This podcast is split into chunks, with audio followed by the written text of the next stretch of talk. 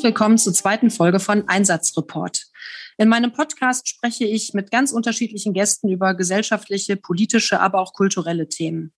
Heute freue ich mich ganz besonders auf ein Gespräch mit Margarita Betoni zum Thema die Mafia in Deutschland. Margarita Betoni ist freie investigative Journalistin und arbeitet seit Jahren zum Thema organisierte Kriminalität und italienische Mafia. Ihre Recherchen führen sie dabei immer wieder nach Italien, aber auch in deutsche Kleinstädte. Sie ist Co-Autorin des vielbeachteten Buches Die Mafia in Deutschland. Kronzeugin Maria G. packt aus, das uns wirklich tiefe Einblicke in die Arbeitsweise der Mafia in Deutschland gibt. Ein weiteres wichtiges Thema, mit dem sie sich beschäftigt, ist die Gewalt gegen Frauen. Da hat sie zusammen mit Laura Backes das Buch Alle drei Tage, warum Männer Frauen töten und was wir dagegen tun müssen, geschrieben, welches kürzlich veröffentlicht wurde und wofür ich nochmal ganz ausdrücklich werben möchte. Liebe Frau Betoni, ich freue mich, dass ich heute mit Ihnen sprechen kann. Herzlich willkommen. Dankeschön und danke für die Einladung.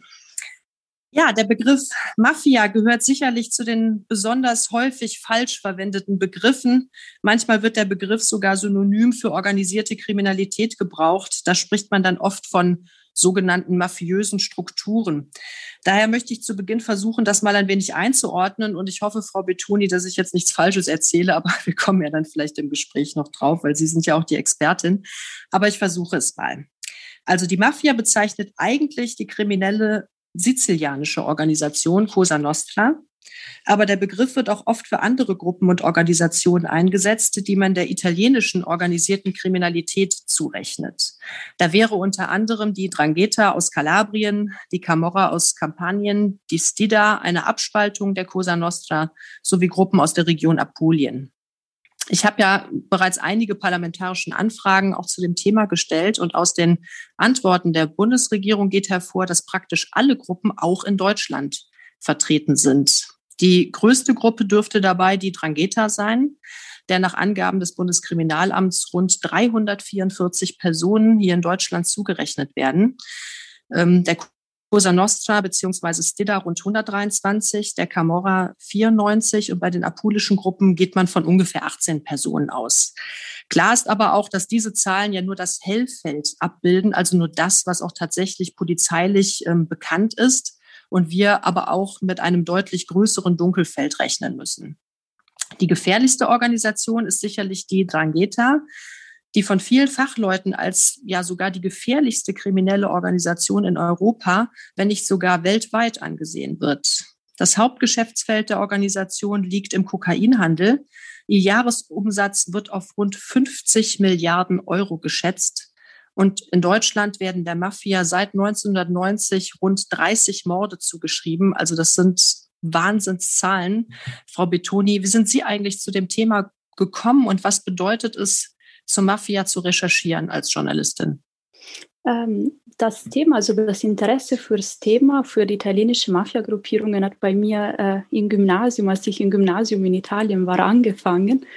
Da kam die Schwester des äh, Staatsanwaltes Paolo Borsellino, der von der Cosa Nostra ermordet worden ist, zu uns ins Gymnasium, Frau Rita Borsellino, und hat eben über ihr Leben berichtet und über das Leben ihres Bruders. Und da habe ich so eine Stille bei uns in der Aula erlebt im Gymnasium, äh, das ich noch nie erlebt hatte bei anderen Veranstaltungen und habe angefangen, mich für das Thema äh, zunächst so einfach als Schülerin zu interessieren Bücher zu lesen.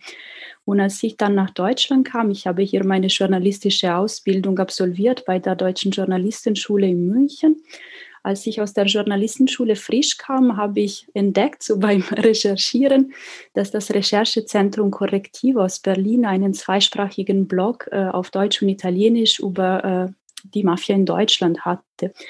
Und da habe ich mich einfach bei dem damaligen Chefredakteur David Schraben vorgestellt und gefragt, ob sie Unterstützung bräuchten für diesen Blog.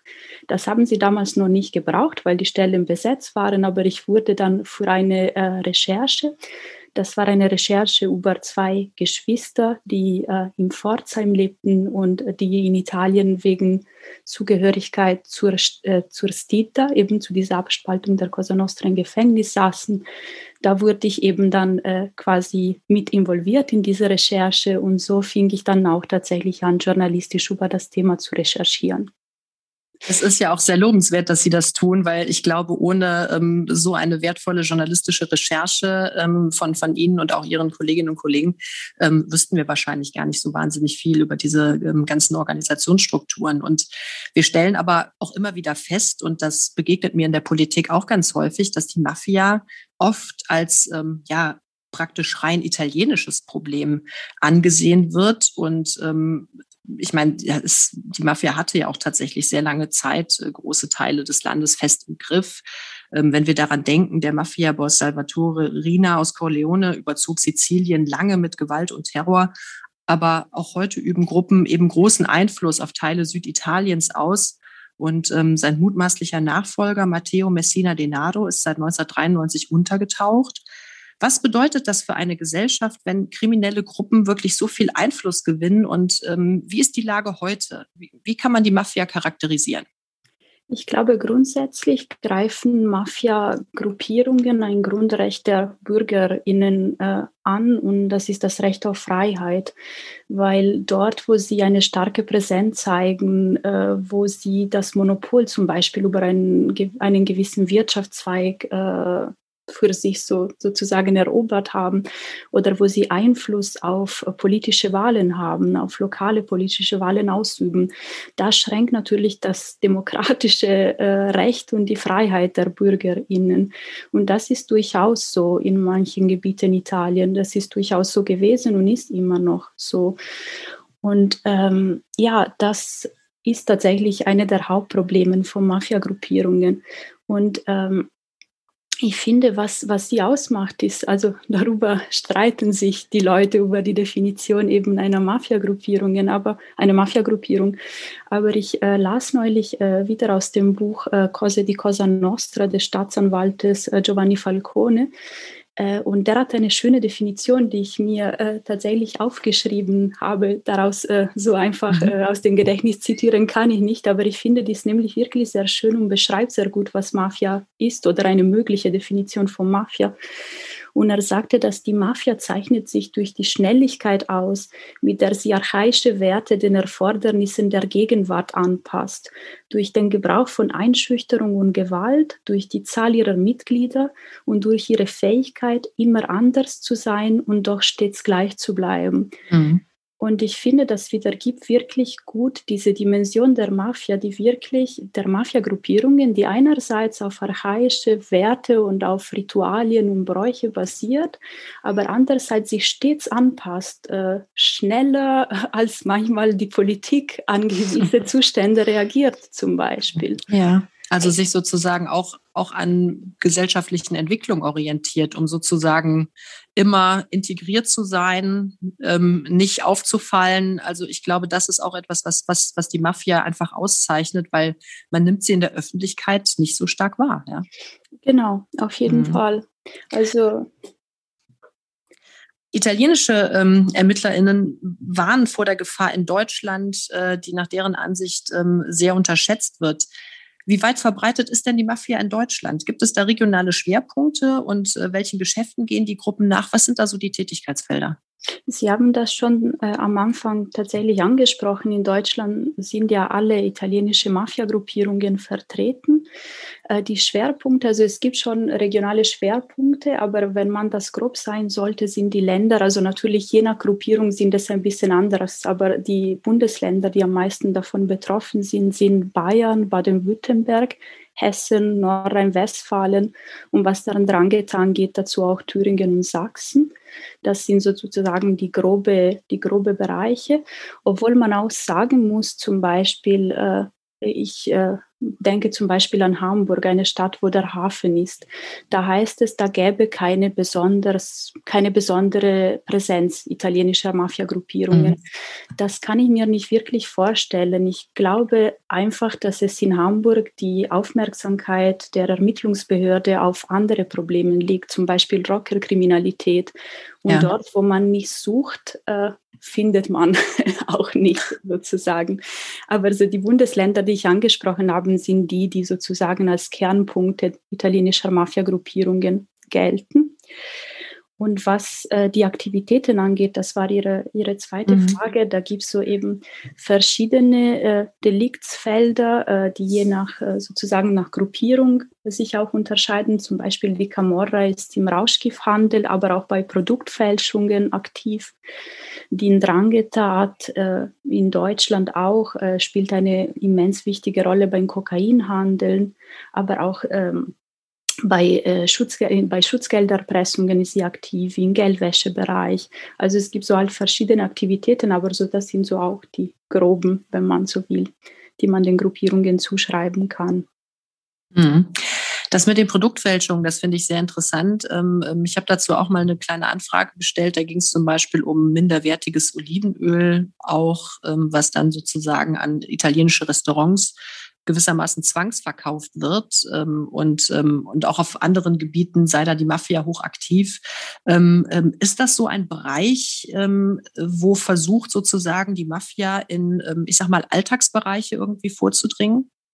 Mhm, ja, das kann man so sehen tatsächlich. Ja, also so der, Handel mit eben sogenannten gepanschten Lebensmitteln, eben mhm. wie Sie sagten, also mit gefälschten Produkten, das sind so die Berührungspunkte, wenn man so will, wo auch der Bürger quasi dann in direkten Kontakt mit, also in direkten Kontakt mit der Mafia nicht, weil der Bürger oder die Bürgerin trifft jetzt nicht auf einen Mafioso, aber so, das sind so tatsächlich auch einige der Berührungspunkte, wo sich das ins Leben der BürgerInnen äh, einschleicht, wenn man so will. Mhm. Ähm, wenn wir nochmal über die regionale Verbreitung sprechen, ähm, dann ähm, fällt auf, zumindest auch so nach meinen Kenntnissen und ähm, nach dem, was Sie jetzt auch gerade gesagt haben, dass ähm, Nordrhein-Westfalen da für die Mafia schon eine große Bedeutung hat und ähm, auch das Ruhrgebiet. Und ähm, hier ist die Mafia eigentlich auch immer wieder, zumindest ab und zu mal aus dem, aus dem Schatten getreten. Und ähm, so zeigen uns ja auch einige Ermittlungsverfahren und Vorfälle, dass die Region schon lange zum Aktionsraum für die Mafia geworden ist und äh, nicht mehr sozusagen ausschließlich als Rückzugsraum genutzt wird. Das ist ja auch so eine verbreitete These, dass die Mafia in Deutschland oder halt eben auch in bestimmten Regionen gar nicht unbedingt aktiv auftritt, ja, sondern eigentlich eher als Rückzugsort ähm, ähm, dort in Erscheinung tritt ähm, oder diese Region als Rückzugsorte nutzt.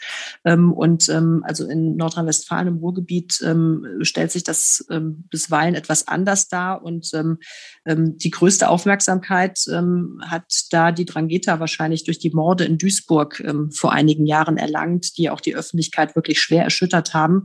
Da erschossen maskierte Männer sechs italienische Staatsangehörige mit automatischen Waffen vor dem Restaurant da Bruno, ähm, die einer verfeindeten Gruppe angehörten. Und ähm, die Drangheta selbst soll diesen Vorfall, Vorfall als Betriebsunfall eingeordnet haben, der sich nicht wiederholen darf. Ähm, was können Sie uns hierüber sagen? Äh, meinen Sie jetzt über die Duisburger äh, Morde tatsächlich?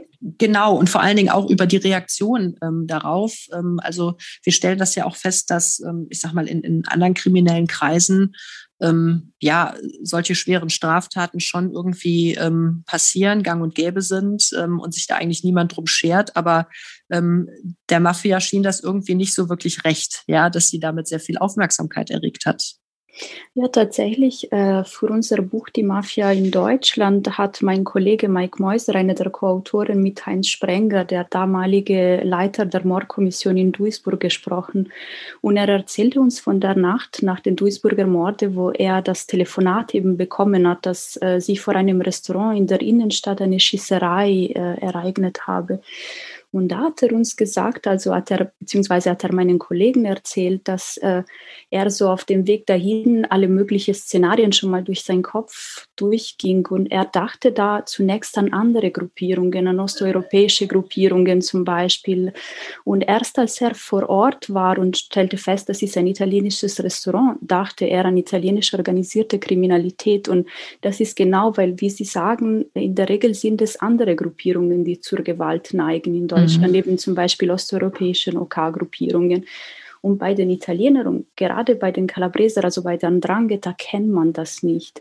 Und diese Duisburger Morde, die, die waren eben der, eine der Höhepunkte einer langjährigen Fehde, die sich zwischen zwei Drangheta-Clans äh, spielte und die in Italien schon mehrere Menschen das Leben gekostet hatte.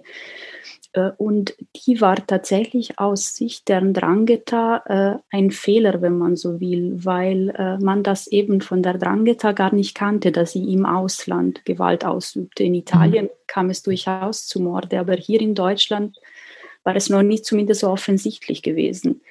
Ähm, obwohl äh, in den 80er Jahren zum Beispiel schon doch zu Mafiamorde gekommen war, aber so, so offensichtlich wie in Duisburg tatsächlich nicht. Und das war ein Einschneidepunkt, wenn man so will, weil tatsächlich dann auf einmal Ermittlungsbehörde und Medien äh, sich alle interessierten für dieses Phänomen.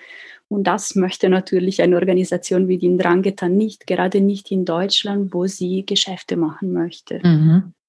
Also kann man das ungefähr so einordnen, dass in Italien schon auch gewalttätige Aktionen stattfinden, in, in Kauf genommen werden, einfach weil da sowieso jeder die Mafia kennt, versuche ich es mal äh, so auszudrücken, aber in Deutschland, ähm, da möchte man weitgehend sozusagen unentdeckt bleiben und da stören solche Aktionen nur?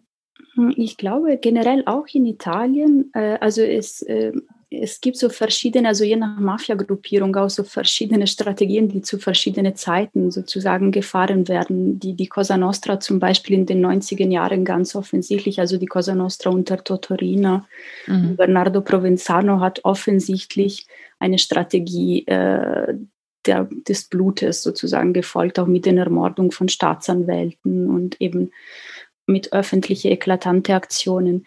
Die Ndrangheta, die mordet auch durchaus, äh, auf jeden Fall, aber ich glaube, es ist so tatsächlich für Mafiagruppierungen sind Morde wirklich auch der letzte, der letzte Mittel, wenn alles andere nicht funktioniert. So, man muss nicht denken, dass sie leichtsinnig morden sozusagen. Äh, mhm. aber in Deutschland kommt es tatsächlich noch weniger zu Gewalt. Also gerade in den letzten, sagen wir, äh, eben vielleicht 20, 20 Jahren, 30 Jahren.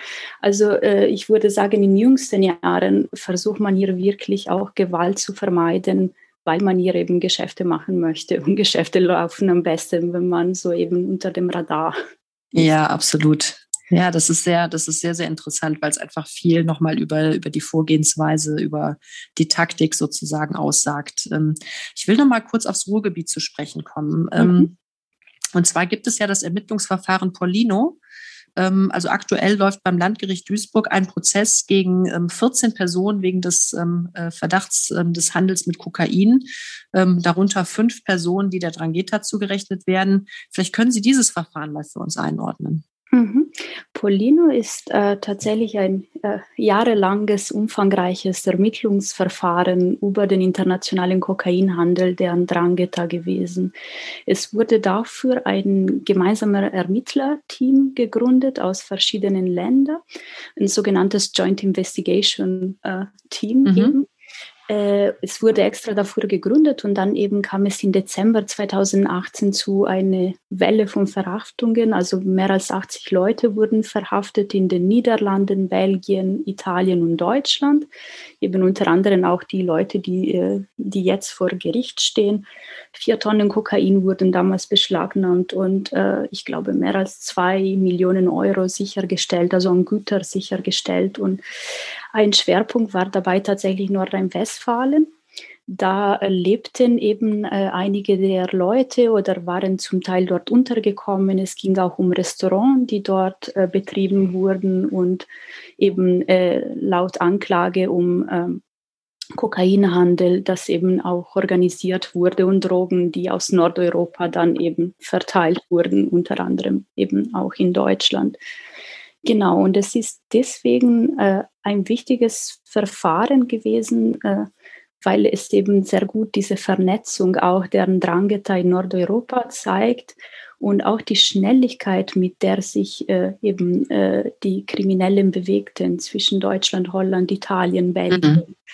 Ähm, und es zeigt auch tatsächlich, äh, wenn die Theorie, also nicht die Theorie, wenn die äh, also wenn die Sicht der Anklage dann am Ende vom Prozess auch bestätigt wird, dass äh, mutmaßliche Drangheta-Mitglieder auch mit anderen Gruppierungen zusammenarbeiteten. Es gab einige äh, türkeistämmige, Tur äh, türkeistämmige Bürger, die äh, zum Beispiel laut Anklage Finanzier der Drogengeschäfte waren und auch äh, Autos zur Verfügung gestellt hatten für diese Kokaingeschäfte. Also eben es zeigt so halt so, wie vernetzt Kriminelle mhm. äh, mutmaßlich sein können. Ja, das ist wirklich interessant, ähm, äh, äh, wirklich sehr, sehr interessant zu sehen. Also wie weit verzweigt halt eben auch diese, diese ganzen Strukturen sind. Und ähm, wenn wir uns jetzt äh, noch einem anderen Prozess zuwenden, ähm, aktuell findet in Italien ja wahrscheinlich ein sehr historischer Prozess statt, äh, der sogenannte Maxi-Prozess, verhandelt gegen 355 Angeklagte und ruft 913 Zeugen sowie 58 Kronzeugen auf. Der Architekt dieses Prozesses ist der äh, Staatsanwalt Nicola äh, Grattieri, ähm, der, der zu den wichtigsten Ermittlern Italiens zählt. Und äh, er steht seit 1989 ähm, auch unter, auch unter sehr strengem Personenschutz. Ähm, was können Sie uns über diesen Prozess sagen, beziehungsweise was wird dieser Prozess für Italien und auch für Deutschland bedeuten? Äh, bei dem Prozess, das sich gerade eben in Kalabrien abspielt, in äh, Lamezia Terme, handelt es sich eben auch um einen Großprozess, deswegen eben die, auch die Bezeichnung Maxi-Prozess, mhm. wie Sie sagten, die Zahlen sind schon beeindruckend. Ein Prozess gegen verschiedene äh, Drangheta-Clans, unter anderem und, äh, also gegen den, äh, den Clan Mancuso. Und äh, es ist deswegen auch ein sehr spannendes äh, Prozess, weil es tatsächlich auch um die Verbindungen, um die mutmaßliche Verbindungen des Clans äh, zur Politik und zur freien Maurerei vor allem äh, geht.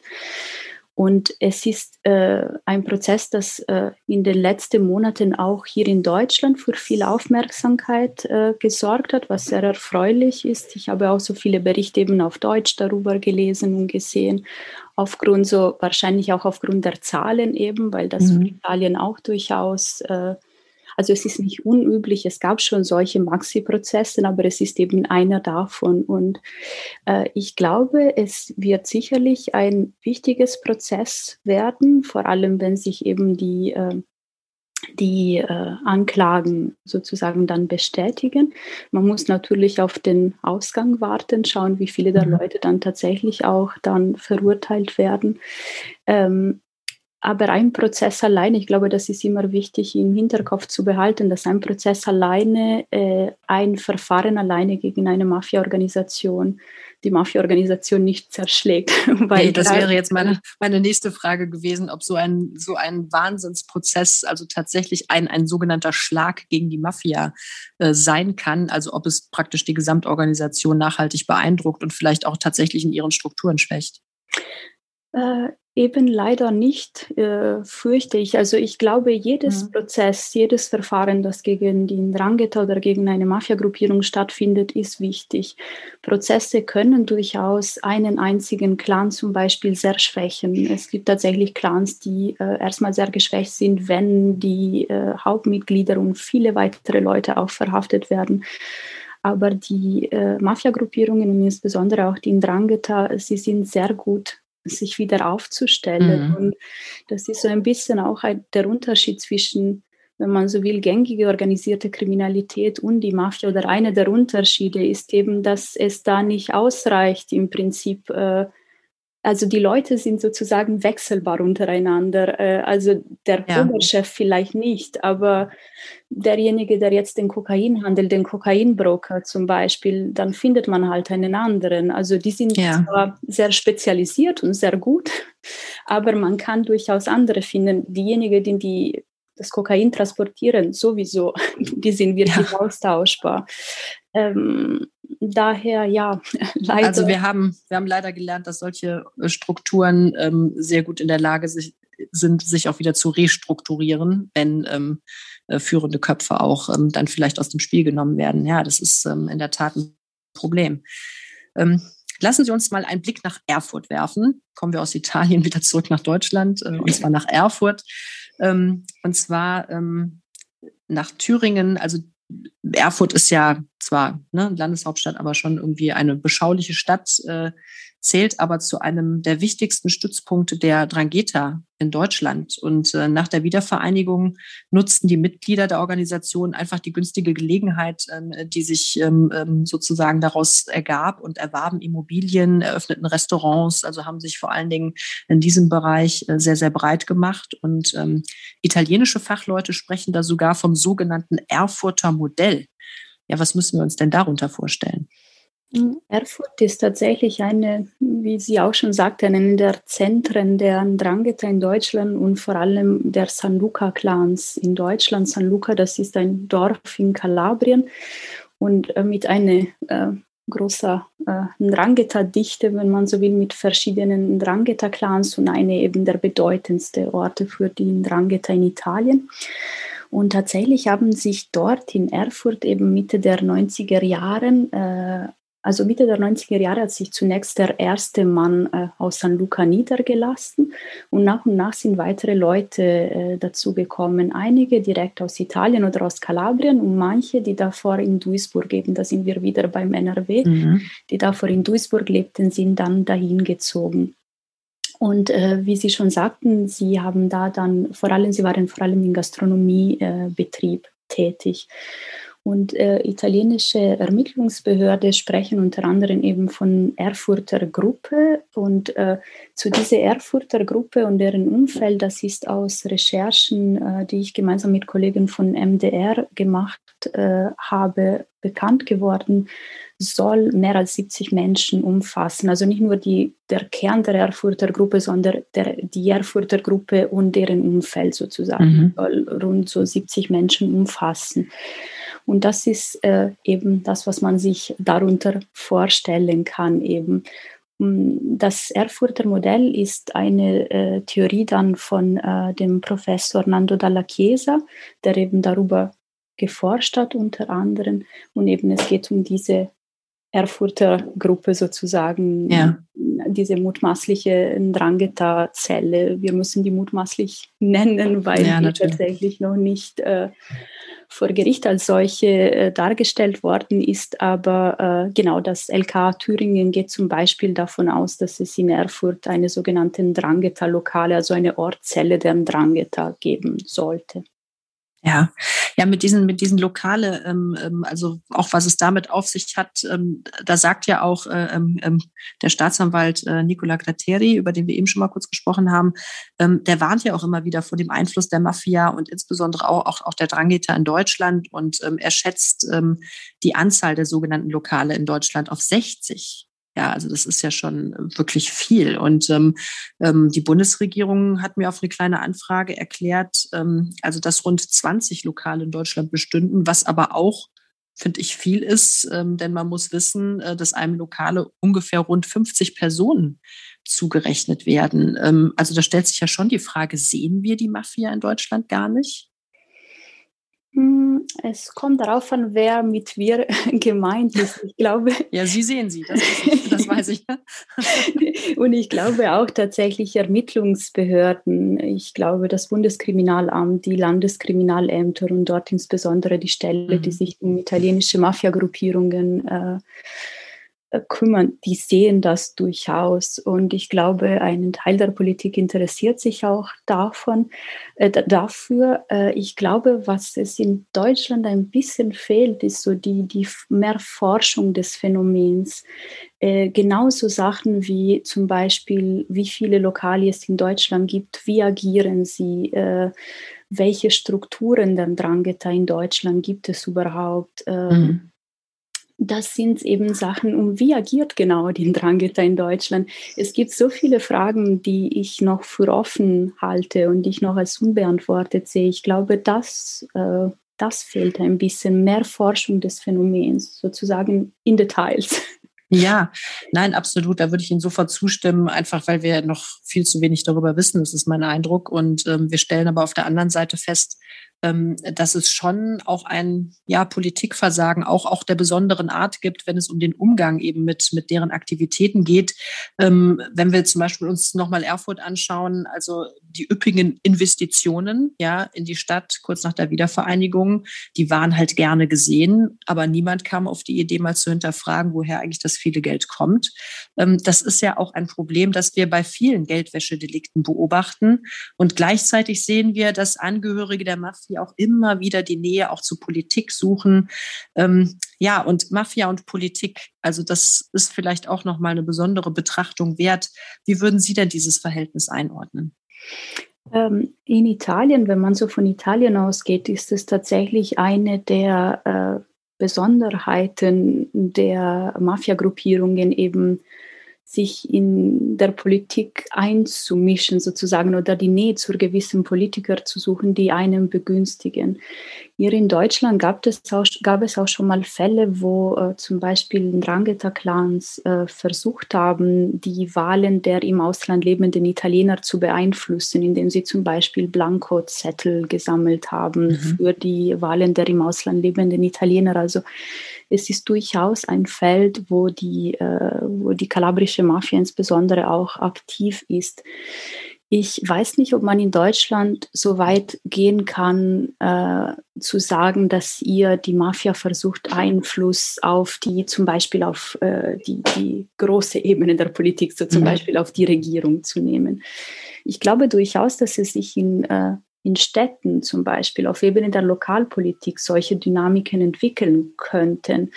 Äh, ich sage mal einfach so, als, also ohne jetzt so konkrete Beispiele zu nennen, aber ähm, wenn ein Italiener äh, oder wenn ein mutmaßlicher oder wenn ein Drangheta-Mitglied eben dadurch, dass es ein unkonkretes Beispiel ist, wenn ein Drangheta-Mitglied ein Restaurant auf, einer, auf der Hauptplatz eine, einer Kleinstadt hat, und äh, dort verkehrt die Lokalpolitik und geht dort gerne da essen und es kann durchaus dazu kommen, dass man sich gegenseitig, also dass man sich so halt, äh, keine Ahnung, dass man dann leichter zum Beispiel eine Genehmigung für, ich mhm. weiß nicht, einen Parkplatz bekommt oder solche Dynamiken, die entstehen ja. können auf der lokalen Ebene. Ich glaube, da ist tatsächlich mehr Potenzial für äh, Berührungspunkte.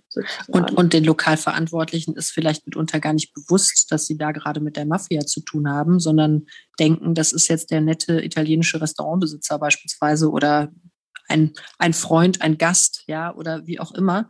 Also ich glaube, da ist wirklich noch, noch eine Menge Sensibilisierungsarbeit gefragt, oder? Natürlich, ja, auf jeden Fall. Also ich äh, glaube, es war nämlich in der Vergangenheit tatsächlich so und jetzt nicht nur im, äh, im Ostdeutschland. Sie haben davor eben das Beispiel Erfurt genannt, aber auch in andere deutschen Städte. Es war früher mal so, dass die Drangheta generell die, äh, also die Restaurants, also viele der Restaurants, wo die, äh, wo mutmaßlich Dranghetisti oder Dranghetisti aktiv waren, verpachtet waren, gar nicht eigentlich, also oder einfach unter Miete waren. Also mhm. man hat dieses Lokal nicht gekauft und dennoch wurden oft aufwendige Renovierungsarbeiten zum Beispiel betrieben, der Gebäuden, in denen diese Restaurants waren, diese Restaurants waren. Und das ist zum Beispiel etwas, äh, wofür ein Bürgermeister sich begeistern kann, wenn jemand so eben eine, äh, also eben sich um das Gebäude kümmert. Und mhm. da braucht es auf jeden Fall Sensibilisierung, Arbeit und vielleicht eben auch Ermittlungsbehörde, die einem aufmerksam machen und einen ja. Äh, Tipp mal geben. Und ja, Sensibilisierung auf jeden Fall auch.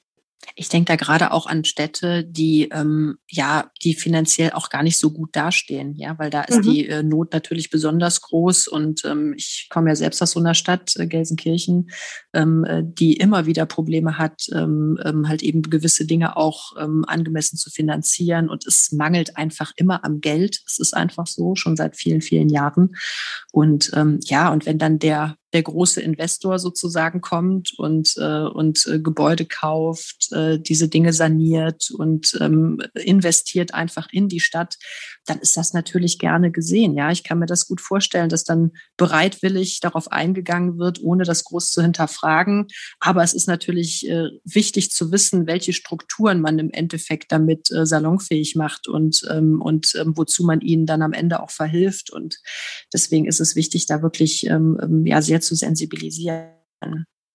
Ähm, ich möchte noch auf Ihre Recherchen ähm, äh, zu sprechen kommen, die Sie mit dem äh, MDR ähm, gemacht haben. Da haben Sie zwei spannende Dinge herausgefunden. Das äh, eine ist das Ermittlungsverfahren äh, FIDO oder betrifft das Ermittlungsverfahren FIDO des Bundeskriminalamts.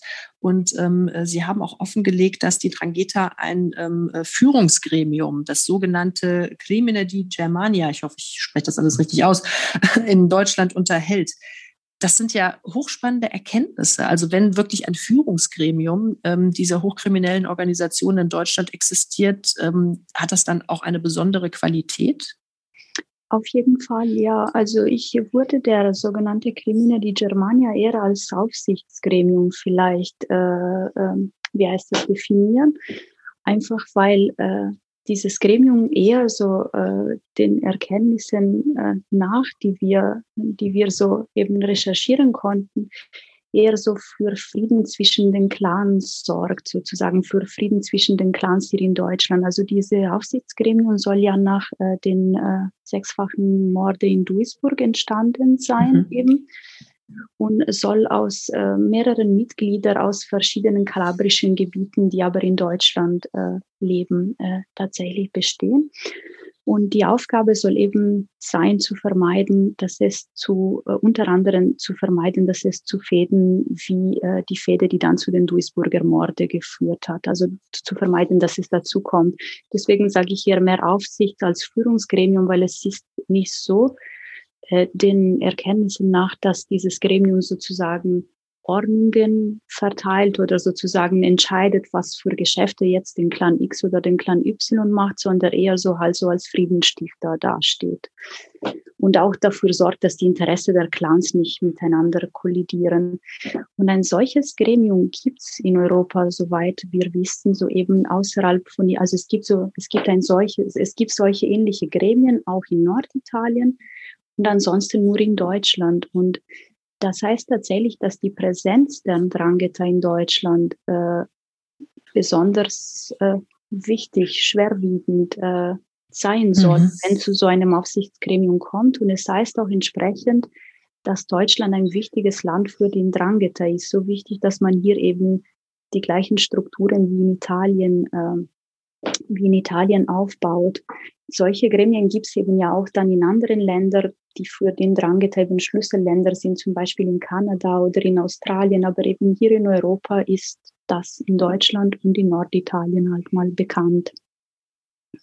Das ist wirklich sehr, sehr interessant, weil es einfach auch nochmal diese, diese Bedeutung unterstreicht, also welche Bedeutung Deutschland halt eben für diese Organisationen hat. Und, ähm, und ähm, ich glaube, in dem Zusammenhang ist es einfach wichtig zu begreifen, dass man solche Organisationen nicht als einfache kriminelle Vereinigung betrachten darf, sondern sie eigentlich behandeln muss, als seien es, ich sag mal, multinationale Konzerne, ja, weil sie sich offensichtlich auch eine ähnliche Struktur geben mit so einem Aufsichtsgremium und dann werden da Entscheidungen getroffen. Es wird aufgepasst, dass da Interessen nicht miteinander kollidieren.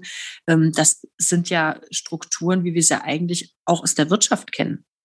Ich glaube, es besteht ein bisschen ein Unterschied in der Hinsicht, dass die, äh, die Drangheta, die kalabrische Mafia, also ich finde es immer schwierig, von äh, einen Drangheta zu sprechen. Also es mhm. gibt einen Drangheta natürlich in dem Sinne, es gibt eine Mafia-Organisation, die in Drangheta heißt und die hat enge Strukturen. Aber äh, die Clans sind unter sich sehr unterschiedlich. Ich glaube, mhm. der Vergleich mit dem Unternehmen, was oft auch von Staatsanwälten und äh, Mafia-Kenner benutzt wird, den teile ich persönlich nicht.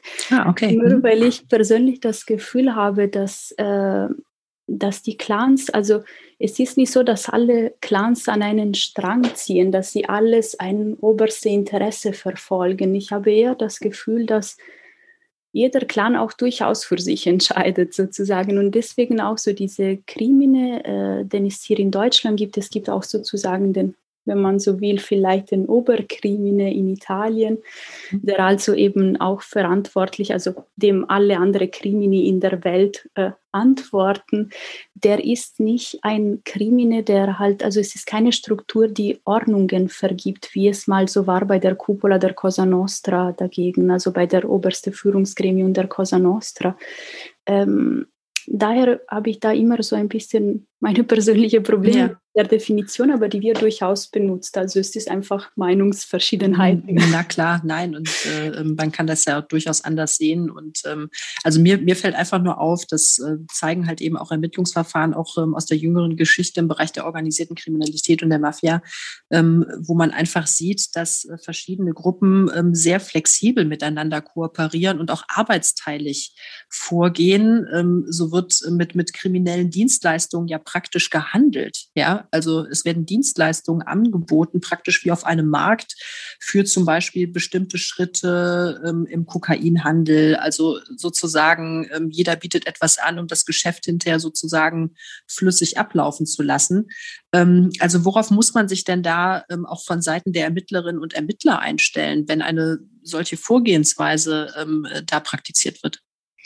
Ich glaube, dass es sehr wichtig ist, dass äh, Ermittlerinnen äh, sehr international, also das, ich glaube, internationale Kooperation ist tatsächlich der Schlüssel dafür. Also es ist natürlich normal, dass äh, gerade bei der Drangheta, die ja eine italienische Mafia-Organisation ist, die aber in Deutschland aktiv ist, dass da die Mitarbeit mit Italien zum Beispiel natürlich von besonderer Bedeutung ist. Aber gerade ein Verfahren wie das Verfahren Polino hat gezeigt, dass diese mehr, äh, also diese so internationale Ermittlerteams sehr viel erreichen können tatsächlich.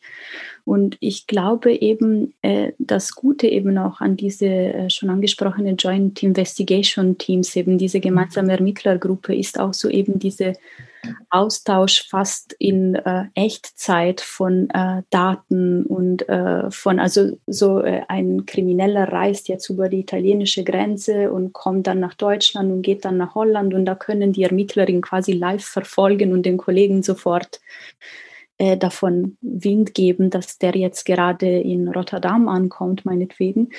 Und gerade weil Kriminelle eben so untereinander so vernetzt sind, ist die Vernetzung unter Ermittler total wichtig. Mhm.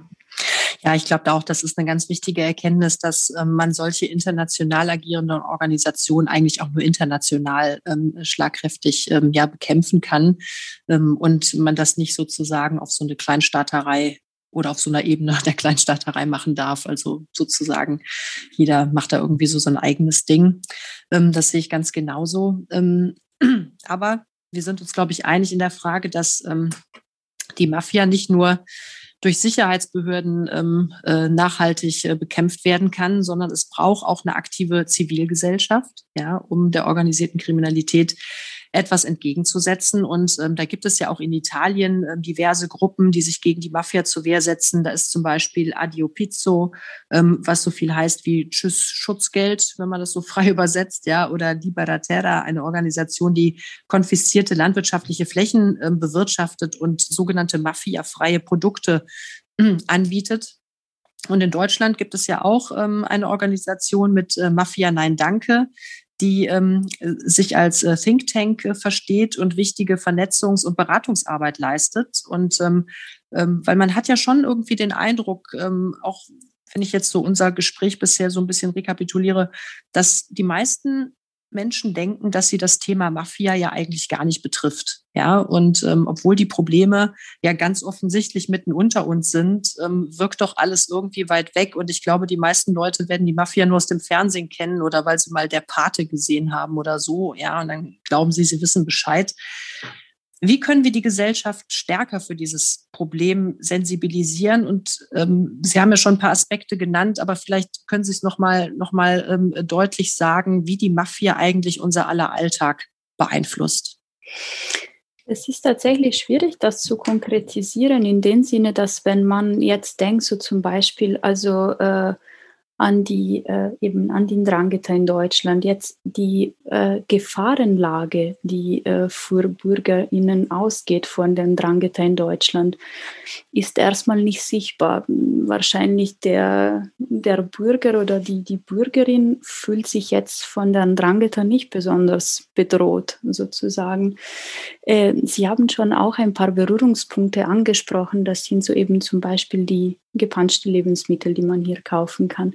Aber es kann auch eben durchaus zu tatsächliche Eingriffe äh, sozusagen in das Leben der BürgerInnen kommen. Es gab mal einen äh, Fall bei einem Verfahren, da, das auch hier in Deutschland zu Verhaftungen geführt hat, das Verfahren Stige gegen den Clan Pharao mhm. Marinkola. Der, äh, der Clan, der unter anderem in Hessen aktiv war. Und in Hessen kam es zu einem Vorfall, bei dem ähm, ein deutscher Mann äh, eine Eisdiele eröffnet, eröffnen wollte in einem kleinen Dorf wo, oder in einem, sagen wir, in einer Stadt, in einer Kleinstadt, wo die äh, Tochter des mutmaßlichen äh, Statthalter des Clans äh, da vor Ort bereits eine Eisdiele hatte. Und äh, der äh, mutmaßliche Statthalter, der jetzt in Italien auch schon in erster Instanz äh, zu mehreren Jahren Haft verurteilt worden ist, äh, der hat diesen Mann sozusagen laut Anklage bedrohen lassen. Der hat ihn äh, so Sätze sagen lassen wie Denk mal an Duisburg sozusagen. Mhm. Und äh, das ist jetzt ein Einzelfall, äh, aber der auch halt zeigt, dass es durchaus auch hier in Deutschland zu direkten Kontakte kommen kann in gewissen Situationen. Das wird jetzt vielleicht nicht alle BürgerInnen betroffen. Mhm. Äh, viele werden wahrscheinlich niemals einen direkten Kontakt merken oder haben, aber es kann durchaus passieren. Das ist einfach ein Beispiel aus einer Kleinstadt in Hessen. Ja. Das, was in einer Kleinstadt in Hessen passieren kann, kann überall passieren, theoretisch. Ähm, aber auch wenn wir an diese vielen indirekten ähm, Bezüge denken, also über gepanschte Lebensmittel zum Beispiel haben wir auch schon geredet, ähm, aber auch über das Thema Investitionen in öffentliche Einrichtungen, das Thema Geldwäsche fällt mir da noch ein. Das ist ja gerade, also hier in Berlin, ähm, ja auch ein, ein Riesenthema, ähm, weil es halt eben auch den Immobiliensektor betrifft. und auch gerade Ballungsräume haben ja mit, mit überteuerten Mietpreisen zu tun, Immobilienspekulationen. Und immer wieder wird da auch die Mafia in dem Zusammenhang irgendwie genannt, ja, weil sie natürlich ein Interesse hat, illegales Geld zu waschen, um es halt eben in den, in den ähm, ja, regulären Wirtschaftskreislauf zu bringen. Ähm, sind das auch solche Berührungspunkte, wo man sagen kann, da sind die Bürgerinnen und Bürger praktisch direkt betroffen und kann man deswegen sagen, eigentlich geht das Thema Mafia uns alle wirklich an?